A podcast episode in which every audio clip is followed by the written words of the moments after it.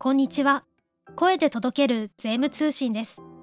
この番組は、週刊税務通信を発行している株式会社税務研究会が、税制改正の動向、1週間分の税務会計ニュースなど、旬なトピックスをお伝えしていきます。さて、今回は来年度税制改正についてどのような議論がされているのか、週刊税務通信の記者が入手した情報をお届けいたします。本日は12月3日に行われた自民党税制調査会の情報をお伝えいたします。速報自民党税調ニュース2021ボリューム5賃上げ税制や住宅ローン控除などマルセイ事項を議論。自民党税制調査会は12月3日に小委員会を開き賃上げ税制や住宅ローン控除など政治的な判断が求められるマルセイ事項を議論しました。賃上げ税制一時金を含めるべきとの声が圧倒的。賃上げ税制は令和3年度改正で見直しが行われており例えば人材確保等促進税制の場合新規雇用者の給与総額の増加に着目した制度となっています。改正に向けた論点としては一人一人の賃上げを促すという観点から継続雇用者の1人当たり給与の増加率を税制の適用要件とするべきではないか。その上で企業に賃上げ効果が継続する取り組みを促し従業員への分配の底上げにつなげる観点から一時金の取り扱いをどのように考えるか。一時金を含む給与総額の増加も評価する仕組みとする場合来年の春闘でのベースアップと定期昇給による賃上げ率につき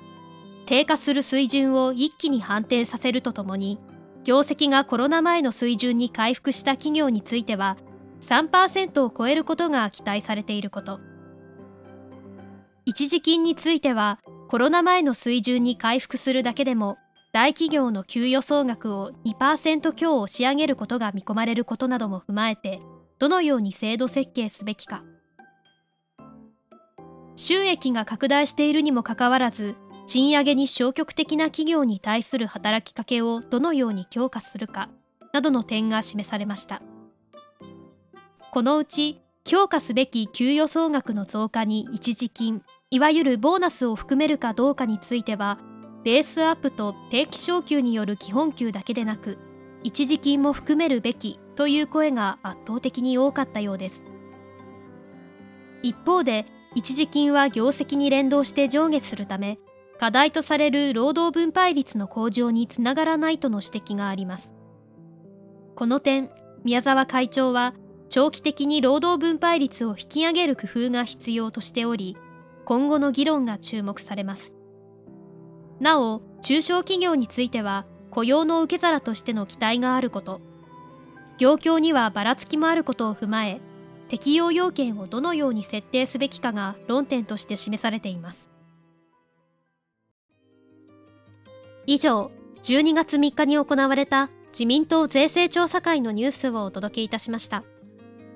今回の情報は税務研究会ホームページでも公開しています。概要欄にリンクもございますのでどうぞご覧ください。次回も自民党税調ニュースとして最新情報をお届けする予定です。最後までお聞きくださりありがとうございました。この番組は株式会社税務研究会が運営し Apple Podcast、Spotify、Amazon Music などで配信中です。